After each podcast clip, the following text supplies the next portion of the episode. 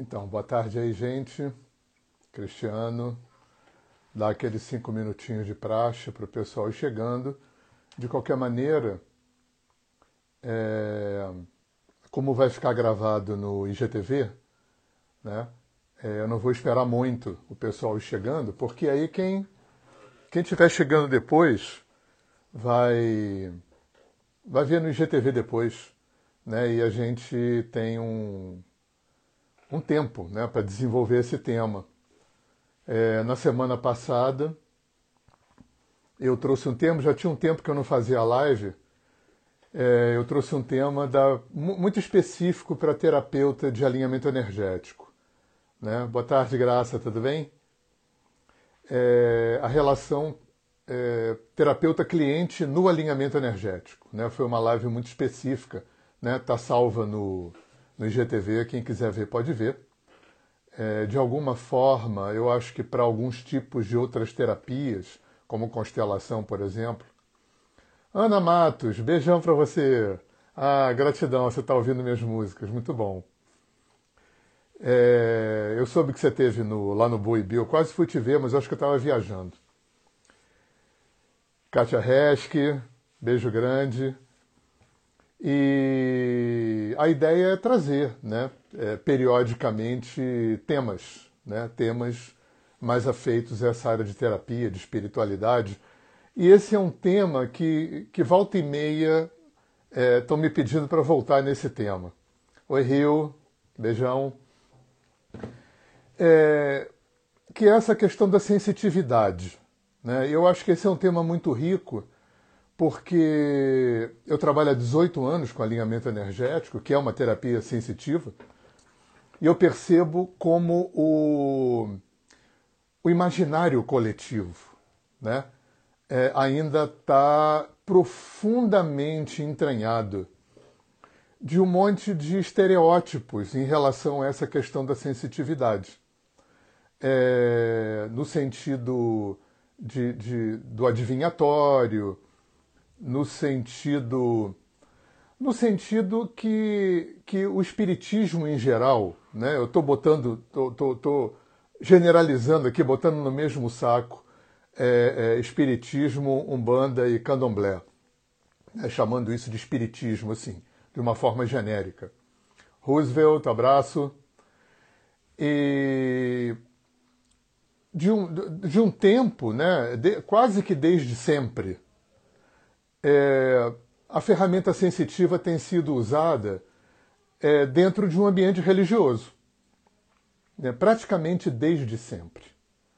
Em termos de Ocidente, talvez a primeira pessoa que trouxe a informação de que, além dos cinco sentidos que a gente aprende na escola, né, audição, tato, paladar, olfato e visão, a gente tinha mais um, foi o Allan Kardec. Né? É, muito provavelmente ele foi a primeira pessoa que denunciou para o mundo ocidental é, o fato de que a gente tinha um canal a mais. Né? O, os cinco sentidos que a gente aprende na escola, eles funcionam muito bem, são ferramentas extremamente potentes para a gente lidar com quatro dimensões. Né? As três dimensões de espaço e o tempo. Só que a natureza nos dotou de um sexto sentido para poder lidar com todas as outras dimensões que são inimagináveis. Né? Não dá para contar. Dá para contar as quatro aqui do mundo material, concreto, objetivo. Mas quando você entra no mundo subjetivo, né, seja num approach eh, religioso, espiritual, esotérico, místico, ocultista, é, é inimaginável seja no sentido do inconsciente mesmo, da psicologia, é inimaginável. É imenso, é profundo, é gigante esse universo. Né? Então, é, quando Kardec é, apareceu né, no século XIX, e ele veio muito na contramão da história, né, ele, ele veio peitando, peitando amorosamente né, a ciência e, e a igreja, né, esse educador francês, que era discípulo do Pestalozzi, ele, oi Jorge, tudo bem? Ele ele denunciou para o mundo né, é, esse sexto sentido, que ele chamou de mediunidade. Né? Por alguma razão kármica ou, ou da evolução do planeta ou daquele momento é, histórico e kármico da Terra, o Allan Kardec é, especializou esse sexto sentido para que se abrisse uma via de comunicação com o mundo dos mortos. E ele chamou isso de espiritismo. E o médium é justamente aquele que media o mundo vivo do mundo morto. É, esse foi o primeiro, esse foi o primeiro é, momento, talvez, no mundo ocidental, onde a nossa cultura recebe essa informação de que, oi, vocês não têm só aqueles cinco sentidos, vocês têm um sentido a mais. E ele faz coisa pra caramba. O Kardec falou que ele fazia, que esse canal fazia coisa pra caramba. Mas ele especializou muito esse, por alguma razão, né, de necessidade planetária, ele abriu, ele criou o que ele pretendia ser uma ciência. Oi, Jalina, querida Maria Kacinskas, nossa, toda a nossa turma aqui, todos bem-vindos. É, e ele criou esse, esse, o que ele pretendia ser uma ciência, que é o Espiritismo, para poder abrir um, um canal de comunicação entre o mundo vivo e o mundo desencarnado, né? entre essa dimensão e a dimensão onde supostamente, hipoteticamente, a gente vai depois que morre. Oi, Lígia. É... Num segundo momento, mais para frente, a gente tem a parapsicologia. Né? E a parapsicologia é quem vai tirar. É, é, é o primeiro movimento. É, não sei se é o primeiro, mas é o mais popular, é aquele que fez diferença. Né? A parapsicologia é quem vai. Oi, Amanda. Tiago, Brasília chegando aí também, São Paulo, Campo Grande. Oi, Ana, eu acho que. Não sei, se der um tempo eu canto hoje, tá? Eu vou fazer uma outra live de música também.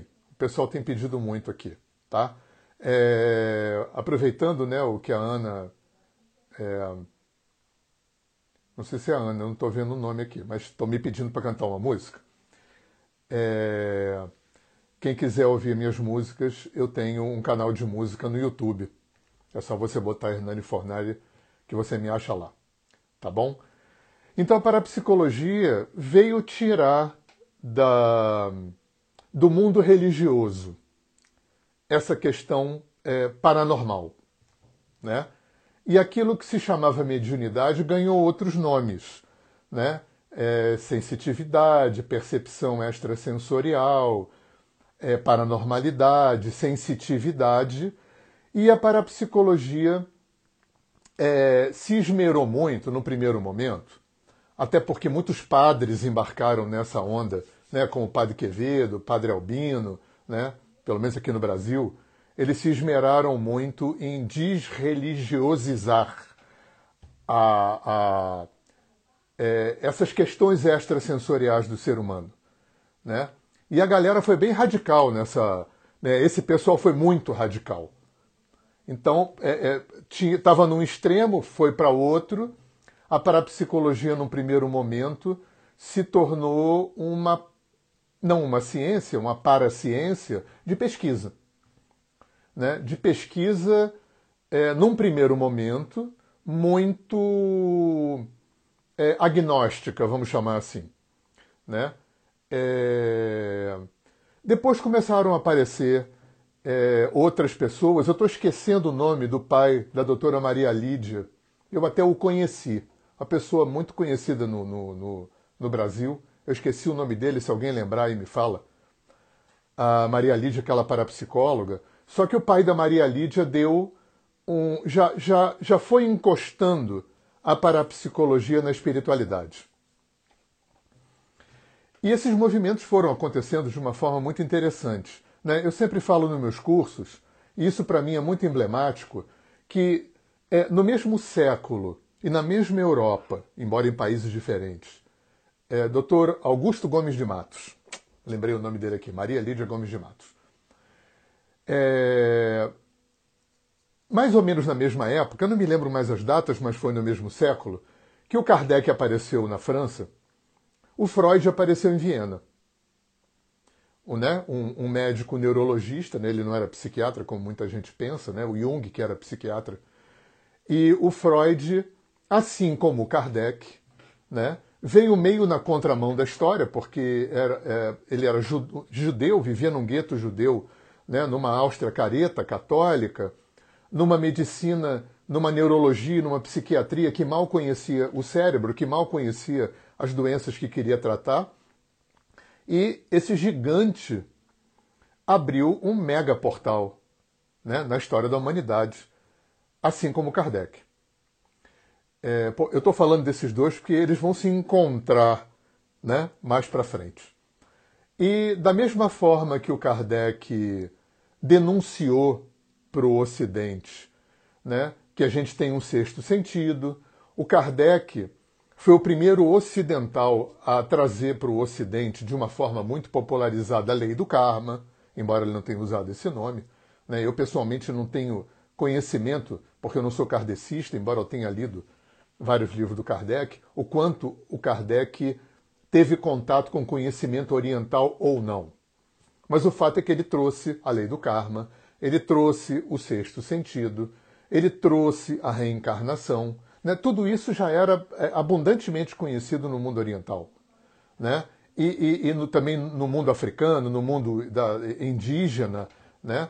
É, eu acho isso, eu falo isso nos meus cursos, eu acho isso de uma beleza é, fantástica, o fato de que a grande maioria do que Kardec trouxe, a grande maioria do que Freud trouxe, né, a questão do inconsciente, que eu acho que foi, o, o, o para mim, na minha opinião, assim, um grande ganho, uma grande informação que o Freud veio trazer, né, é que 90 e muitos por cento da gente está vivendo aqui e agora e a gente não participa.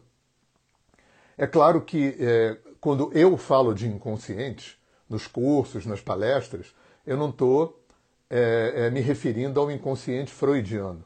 Eu estou me referindo a uma, a uma dimensão é, é, muito mais ampla, muito menos específica do que o inconsciente freudiano. Eu estou incluindo muita coisa. Eu estou incluindo ancestralidade, estou incluindo vida passada. Né? É, quando eu falo inconsciente, se os psicólogos aí presentes, né, eu não estou falando do inconsciente freudiano. Mas, de qualquer maneira, foi a partir da, da, do conceito é, do Freud que o Ocidente se apropriou do fato de que a coisa é muito mais além do penso logo existo. Muito mais além. E eu estava falando, né? Eu acho muito lindo quando, para quem como eu, né, venho com um pé atolado na jaca da Índia e um pé atolado na jaca do índio há tanto tempo, né, há 40 anos estudando, pesquisando, enfim, né, participando, frequentando, praticando do meu jeito, é... eu vejo numa beleza incrível que quase tudo. É, é, eu vou dar uma generalizada meio, meio genérica aqui, mas é, quase tudo, ou muita coisa que o Freud trouxe, que o Kardec trouxe, que o Jung trouxe depois do Freud, o inconsciente coletivo, o self, os arquétipos, né? que o Dr. Reich trouxe também, de, é, a partir de Freud, a questão do orgon, né? da descoberta do prana em laboratório que ele fez, da descoberta da relação das emoções com o músculo, com o corpo, né? do caráter com o corpo, tudo isso já era, não era desconhecido do mundo antigo. É, indiano, tibetano, chinês, índio, africano, né? já sabiam, já conheciam, obviamente que dentro de outros paradigmas, dentro de outras nomenclaturas, de outros raciocínios, de outra forma de entendimento e de elaboração, mas praticamente essas culturas antigas eh, todas já sabiam que tinham um inconsciente, que tinha um sexto sentido, que tinha vida depois da morte, que tinha reencarnação, né? que tinha um self, que tinha um inconsciente coletivo, que tinha libido, né? que tinha prana. A, a, a profunda relação das emoções da psique com o corpo, yoga, tai chi, já estavam careca de saber. Né? E é lindo. é, quando a nossa cultura, tão cartesiana, tão mecanicista, né, precisa que homens da ciência, né, ou aproximados da ciência, porque é, Kardec não era um cientista, mas era um educador, né, essas pessoas tenham retraduzido é, esses conceitos né, é, no, na linguagem ocidental. A gente também pode ver que mais para frente, nos anos 10, nos anos 20, os cientistas de ponta, nórdicos, alemães, né, pesquisando as menores porções de matéria, descobrem que no mundo atômico e subatômico Newton não funciona. Isso virou física quântica. E aí, quando a gente vê é, que foi um boom também, né? Eu acho que tem um divisor de águas legal, que é o tal da física. Né? Quando um, um cientista, né, um físico como Capra, é provavelmente o primeiro cara no mundo ocidental que faz essa ponte que fala assim, tá vendo aquele conceito da física, assim, babá, Olha só, os budistas na escritura tal, os hindus na escritura tal, já falavam a mesma coisa. Né? Quando a gente vê, por exemplo, o Dr. Heisenberg, que, que foi quem formulou a teoria do, do, da incerteza, do salto quântico e tal, ele ia regularmente para a Índia estudar yoga.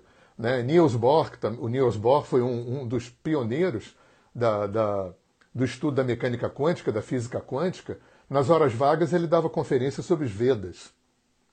E tem um livro do Capra, que eu não estou me lembrando, não sei se eu Teia da Vida, um desses livros que é uma autobiografia dele, onde ele vai é, é, é entrevistar o Dr. Heisenberg, já velhinho. E o Heisenberg deixa bem claro para ele. Aliás, o Dr. Heisenberg escreveu um livro chamado Física e Filosofia. E ele já, esses caras, né, Schrödinger, né, esses caras todos já sabiam é, que aquilo que eles estavam descobrindo já era conhecido desses povos milenares. Como eu falei, dentro de, de, de outra elaboração, de outro paradigma. Por exemplo, uma coisa que sempre me ocorre, né, é, tem escrituras tibetanas que, e hinduístas também que falam com muita precisão de célula, de, de molécula, de átomo, né? Mas eles não tinham microscópio eletrônico, mas eles tinham sensitivos. Sensitivos que alcançavam né, é, paranormalmente o mundo molecular, o mundo celular, o mundo atômico e subatômico. Né? Tem descrições bastante detalhadas. Tem uma escola na Índia que é o Vaisheshika. O Vaisheshika é quem versa sobre a parte da matéria. Né? O Vaisheshika fala de Anu. Anu é partícula primordial. Né? E, e, e, essa escritura fala que em determinadas circunstâncias isso explode. E aí quando você vai ver o Mahabharata, que é aquela, aquele épico, né, o maior épico escrito na história do planeta, da onde vem a Bhagavad Gita, aquilo foi uma guerra nuclear, inclusive com artefatos que voavam. Né? Então aquela galera antiga já, né, já conhecia. Não é porque ninguém é melhor do que ninguém. Né? Eu acho que a grande beleza é que o conhecimento está aí. Está né? No campo, no, no, no, na estrutura morfogenética do planeta, no inconsciente coletivo do planeta. E, e uma das características bacanas que o movimento antropológico e sociológico vai trazendo é a atualização. A atualização é muito importante. Quando a gente vai estudar hinduísmo, por exemplo, você vê que aqueles caras de 5, 10 mil anos atrás foram muito espertos. Eles sabiam que, que se aquilo, que aquilo que eles estavam canalizando, estruturando como um corpo de conhecimento, que se aquilo não tivesse um espaço para ser atualizado, aquilo ia empedrar, cristalizar e se perder nos milênios lá atrás. E a grande beleza dos Vedas é essa característica que o Veda tem é, é, de ter sido atualizado. Né? Você tem o, o, o Shruti, que é a parte que é canalizada, você tem o Smriti, que é a parte que é comentada. Então esse conhecimento vai acompanhando a mudança da humanidade. Esses caras já sabiam da impermanência. A impermanência é um conceito que está profundamente estruturado dentro do pensamento oriental. Então, se tudo passa, é claro que a humanidade de hoje, 10 mil anos, 5 mil anos atrás, daqui a mil anos já mudou, 2 mil anos já mudou, daqui a 5 mil anos eles é, é outra coisa, é outro universo, é outro ser humano, vivendo outra condição histórica, geográfica, antropológica, sociológica. Né? E eles estruturaram um corpo de conhecimento que fosse que, que aceitasse essa impermanência, que fosse sendo atualizado. A gente está fazendo yoga até hoje. A gente está lendo os Vedas até hoje. A gente está tá, tá fazendo medicina chinesa até hoje. Né? Por quê? Porque esses conhecimentos é, é, não se empedraram em dogmas, não se empedraram é, no sentido da religião como a gente conhece. É, é, são estruturas de conhecimento que têm uma maleabilidade, uma flexibilidade né, que permitiu é, isso caminhar pelos tempos.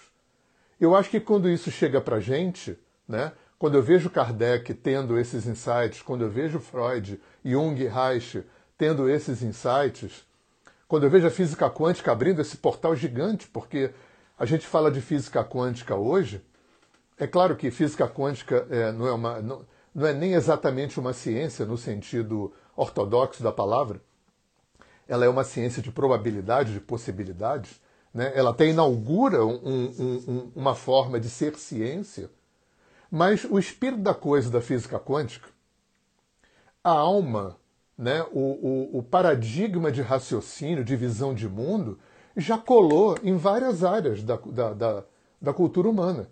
A física quântica já colou na ecologia, na educação, na filosofia, na psicologia, né? expandindo esse olhar, trazendo é, é, é, uma expansão muito grande.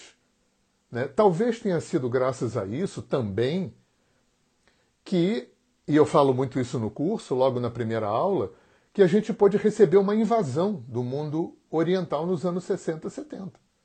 Talvez a gente só pudesse ter recebido a Índia e a China e o Japão, como a gente recebeu, né, que já fazem parte da nossa vida, né? Quem não conhece, ou não experimentou, ou não ouviu falar de yoga, budismo, macrobiótica, shiatsu, acupuntura, chakras, né, é, tai chi, ayurveda e por aí vai.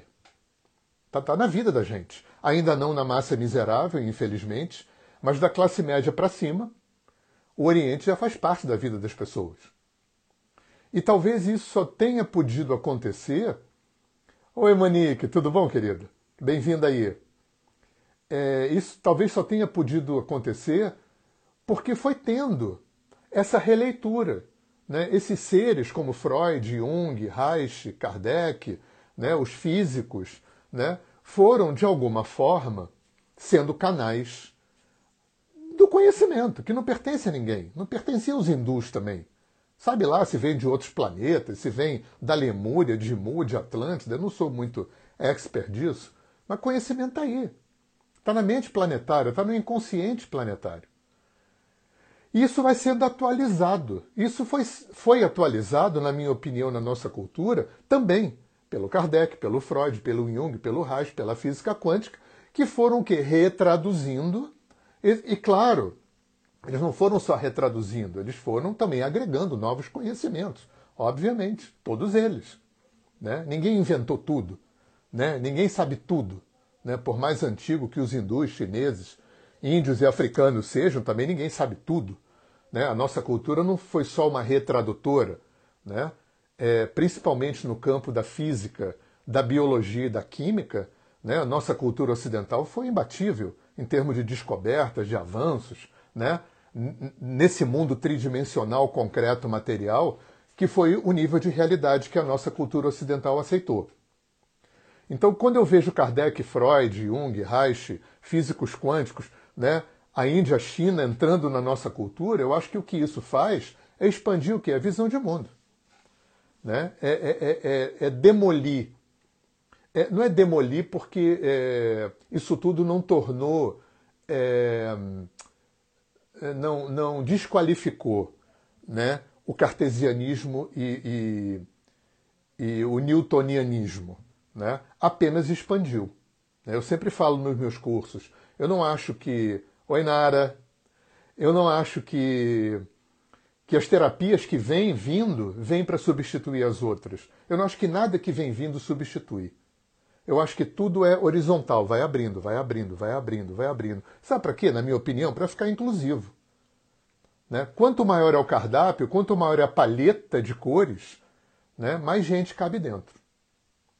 Então, para mim, é, quando, essas, quando esse conhecimento todo entra, principalmente quando entra o conhecimento oriental e, e, depois o conhecimento xamânico, né? porque depois da invasão do Oriente teve a invasão dos índios, né? disso que a gente chama de xamanismo.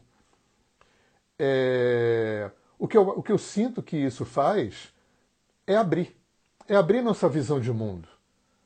Né? É, é, é, é completar, é expandir.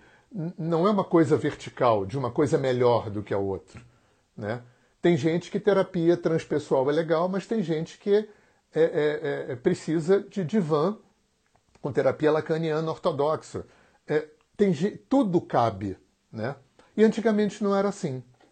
A gente não vivia até um tempo atrás uma coisa tão inclusiva. A gente vivia uma coisa bem exclusiva, né? de excludente. Né? É, tinha que ser só católico, tinha que não sei o quê, tinha que ser só ciência. E agora não. Agora arrombou a festa. É, no, no, que tange a, ao tema, né, é, o que interessa para gente é que Freud e Kardec acabaram se encontrando em algum momento. No momento em que o mundo psi começou a entrar no mundo mediúnico e o mundo mediúnico começou a entrar no mundo psi. Isso não é muito novo.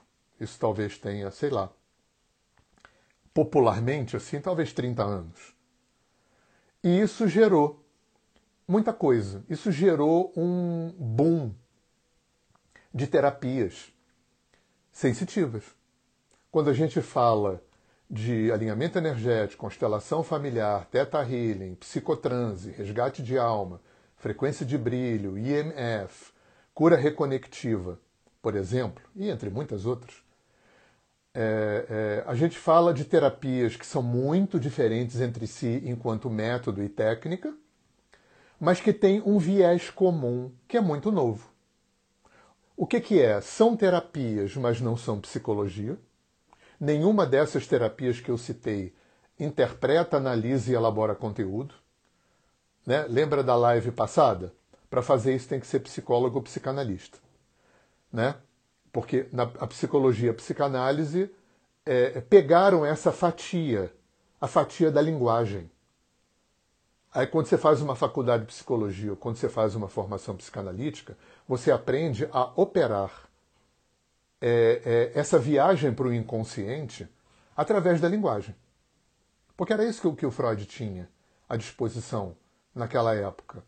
Era cinco sentidos, uma mente racional e linguagem. Isso não é pouco nem é menor, mas tem as suas limitações.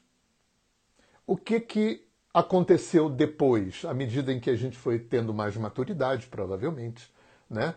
em que a gente foi alcançando uma compreensão mais ampla, talvez por causa dos Kardec's, Freuds e Jungs, físicos quânticos, né? dos hindus e chineses, talvez isso tenha dado um, uma abertura, um, um estofo né, de visão de mundo, uma amplitude de visão de mundo, aonde a gente possa agora receber, receber de 20, 30 anos para cá, né, terapias que são sensitivas, mas não são religiosas nem espíritas, porque até um certo momento, sexto sentido era mediunidade. Mediunidade estava no centro espírita, no centro de Umbanda e no centro de Candomblé. E o que se fazia basicamente, basicamente, genericamente, era trabalhar com encaminhamento, encaminhamento de obsessor, resgate de, de almas do umbral, é, desmanche de magia negra e tratamento de questões de vida passada. Tudo super importante. E, e essas, essa galera toda faz super bem. Super bem. É, o que eu acho que aconteceu com, com, essa salada toda, né, que eu acho que tem a ver com Freud, com Jung, com Reich, com física quântica, com tudo isso, é a compreensão de que vida passada, obsessor, magia negra, né, tudo isso tem a sua raiz no frigir dos ovos, né, tem a sua raiz no psiquismo humano. Obsessor é efeito, magia negra é efeito, vida passada é efeito. Onde é que está a causa? A causa está no psiquismo humano. O que, que é efeito? Efeito é sintoma. Sintoma existe para quê? Para me mostrar aquilo que eu não trabalhei. Para me mostrar aquilo que eu não curei, que eu não harmonizei, que eu não integrei. Então, o sistema, o campo, produz o que? Sintoma. Doença é sintoma, acidente é sintoma, obsessor é sintoma, magia negra é sintoma. Eu cocrio no meu campo magia negra. Eu cocrio acidente, eu cocrio. Eu cocrio porque quem quer que seja Deus, isso é muito legal também, por causa do, dos orientais, do xamanismo, né? Deus voltou a morar dentro da gente. Deus saiu daquela nuvem lá onde ele tocava a harpa e ficava mandando neguinho para o céu e para o inferno. Né? Deus voltou a morar dentro da gente. E esse eu superior, essa presença divina, esse, não, o que você quiser chamar, né? O guru interno, Deus interno, mestre interno, esse cara que sou eu, que sou eu na dimensão é consciente, né? Me conhece melhor do que eu na dimensão humana. É um negócio meio esquiso, né? né? Tem dois Hernanes aqui, tem o Hernani que é e o Hernani que está. Sei lá por que, que é assim. Né? Uma vez eu perguntei para um, um mestre da Índia, é, se, por que, que era assim? Né? Por que, que tem essa maluquice? Se Deus, Deus não é um, tudo não é um, né? Deus não é absoluto, Brahma, Nirvana, né? Satori, essa coisa toda, se tudo é luz, tudo sempre foi, né? por que, que eu estou aqui transmigrando aqui, sofrendo e passando esse perrengue todo? Ele virou para mim e disse assim, olha só, é, o dia que você se iluminar, você vai descobrir. Quando você descobrir, você não vai conseguir contar. Então baixa a bola, cala a boca, e é assim. E faz a tua parte, para ver se você consegue dar a volta por cima. Claro que ele não falou desse jeito, né? E, e, e acordar. Quando você acordar, você vai entender. Quando você entender, você não vai conseguir contar, porque isso não é contável. Isso não é operável com, com a mente racional e com, com dialética e com retórica. Né? E o fato é que é assim. Né? estamos imersos nessa, nessa, né, nessa dualidade de causa e efeito, né? nesse samsara, onde a gente está aí, morrendo e renascendo, morrendo e renascendo, né? e tendo que operar essa conta kármica de, de receita e despesa, né? de dever e haver. O fato é que é assim. E sendo assim, é, quando a gente vai estudar Índia, China, xamanismo, a gente vê que a humanidade essa galera antiga já tinha sacado que era assim há muito tempo. E vem, desde muito tempo, desenvolvendo é, é, é, tecnologias, metodologias, técnicas infindáveis. Infindáveis. Agora, o mais interessante é que sempre, ou na, na grossa maioria, dentro de um panorama religioso dentro de um panorama é, é, místico, esotérico. Né? Você vai olhar xamanismo, vai olhar a Índia, vai olhar a China, está tudo envolvido. Né? A, a, a teologia está misturada com a filosofia. A teologia, a psicologia, a filosofia, na Índia, na China, nos índios, na África, é uma coisa só. Então, o que eu acho que foi acontecendo aqui né? talvez porque aqui era um, um caldeirão que era possível fazer isso, pela infraestrutura cartesiana e mecanicista que construiu nossa cultura, foi separar isso. Ou seja, hoje é possível você desenvolver o seu canal sensitivo, você é, é, aprender a operacionalizar a sua paranormalidade, o seu canal extrasensorial, fora do ambiente místico, esotérico e religioso. Uma coisa legal que aconteceu dentro desse imbróglio foi, foi separar religião de espiritualidade. Eu acho que para todos nós está muito claro. Né? Eu, pessoalmente, não sou absolutamente nada religioso. Eu, não, eu não, não, não me afino, eu respeito tudo, mas eu não me afino com ritual, não me afino com cerimônia, não sou devocional, né? eu não rezo, eu não tenho uma relação é, é, mística com a vida. Eu sou mais panteísta. Para mim, quem quer que seja Deus é tudo. Né? É, é, esse é, esse é, o, é o meu, a minha, a, a, o meu ponto de vista. E, e o, que eu, o que me atraiu muito no alinhamento energético, na, na frequência de brilho, no teta healing, essa coisa toda, é que é, é, é espiritualidade, mas não é religião. E não tem necessariamente, e eu acho que isso, graças à física quântica, é, basicamente, é, hoje é, é, é, assim como se é, não precisa mais do sobrenatural. Pelo menos para mim fica muito claro que tudo é natural. E a humanidade foi descobrindo, cada cultura foi descobrindo um espectro de, de funcionamento. Os africanos sacaram determinadas leis, os, os hindus, os tibetanos, os chineses, os índios, os havaianos, os aborígenes. Cada, cada, um, cada civilização foi acessando. Como a nossa civilização ocidental se especializou na, na física, na química e na biologia. É, e hoje talvez seja um tempo muito muito especial para todos nós, que é uma situação onde isso tudo está podendo se encontrar. Né? Tudo está podendo se encontrar. É, é, quando, eu, quando eu lido com conceitos como reencarnação, é, é sexto sentido, é, egrégora, é, é, eu não lido com isso de uma forma mística e esotérica. Para mim isso tudo é natural. Para mim isso tudo faz parte. É a mesma coisa se você chegasse na, na, na Idade Média e, e tentasse explicar para um cardeal daqueles, por Richelieu, telefone celular, você não ia nem conseguir começar a explicar. Porque quando você fosse começar a explicar, explicar plástico, que tem um líquido preto no centro da Terra, que vira um troço que vira tudo, já dava fogueira. Então, por que, que uma caixinha como essa que eu estou falando com todos vocês, com gente que às vezes me assiste em tempo real de outros países, por que, que isso é menos fantástico? É, é, é, é mais palpável, mais verdadeiro do que telepatia, reencarnação, contato com seres que já morreram, contato com consciências mais expandidas, egrégoras, mestres. Por que, que é mais. Por que, que celular é, é né, por quê? Porque a nossa cultura descobriu é, como funciona. E essas outras coisas fantásticas e esotéricas, outras culturas descobriram como funciona. É, o que acontece na nossa cultura, eu vejo muita gente muito aberta, né, galera muito, mas que não reparou que existe ainda um racismo.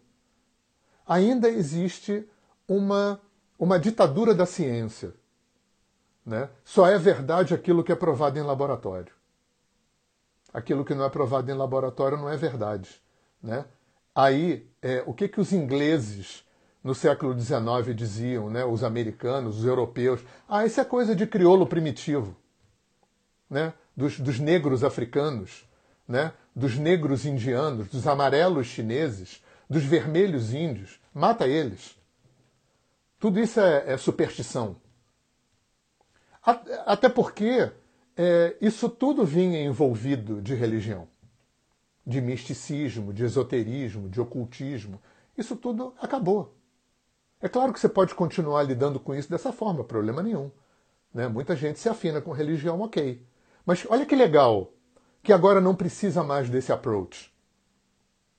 Quanta gente eu recebo num curso de alinhamento que, que fala para mim, Olha só, eu tenho um canal aberto, eu vejo morto desde pequeno, sei lá, eu, eu tenho premonição, ou eu. Enfim.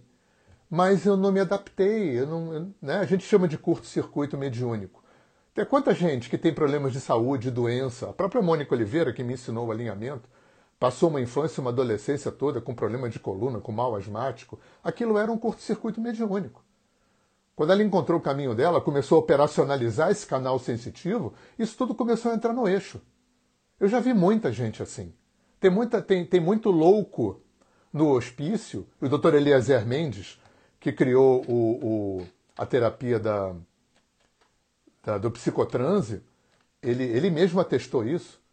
Quantos loucos não eram loucos? Eram médiums que estavam no curto-circuito. Quando esses médiums é, aprendem a operar esse canal sensitivo e botam esse canal para trabalhar, essas questões todas vão embora. Vão embora. E isso hoje você pode fazer fora do ambiente religioso.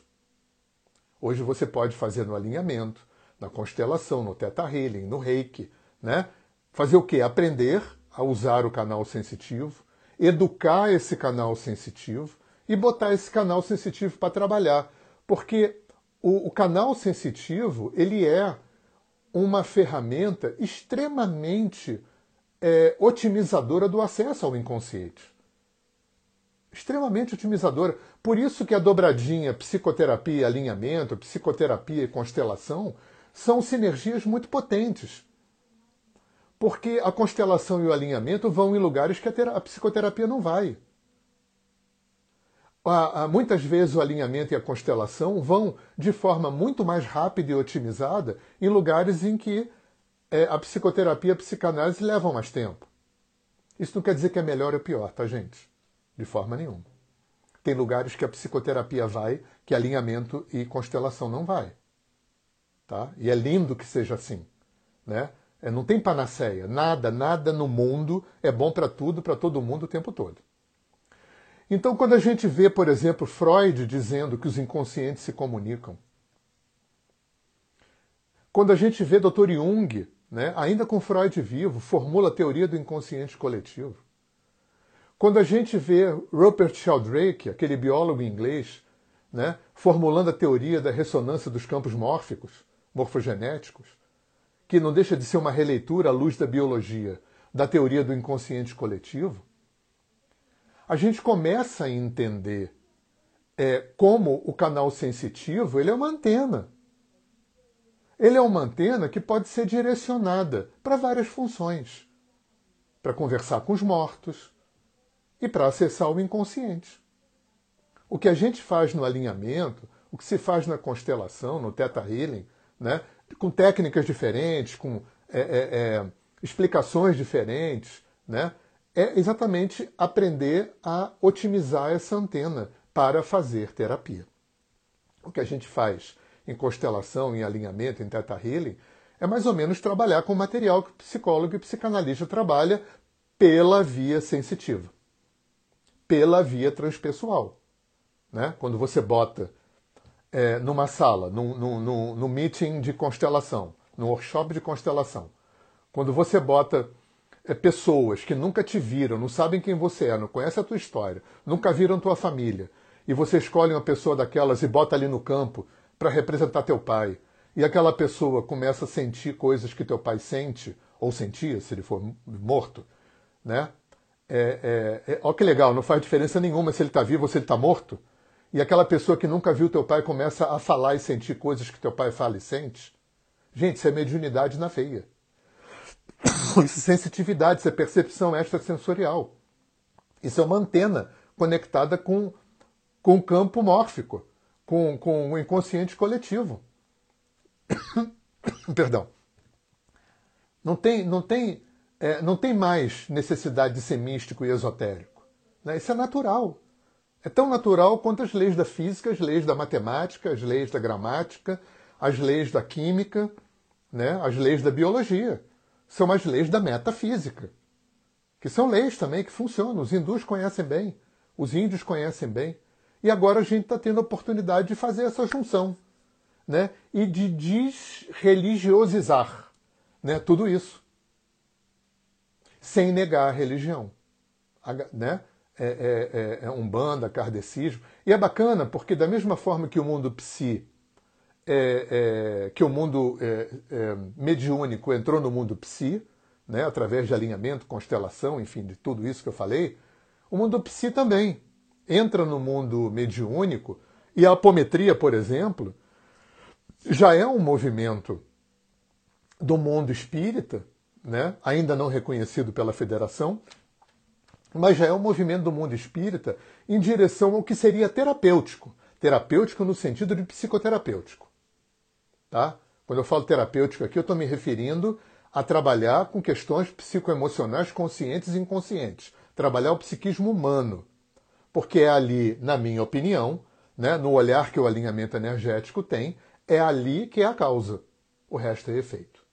O resto é sintoma.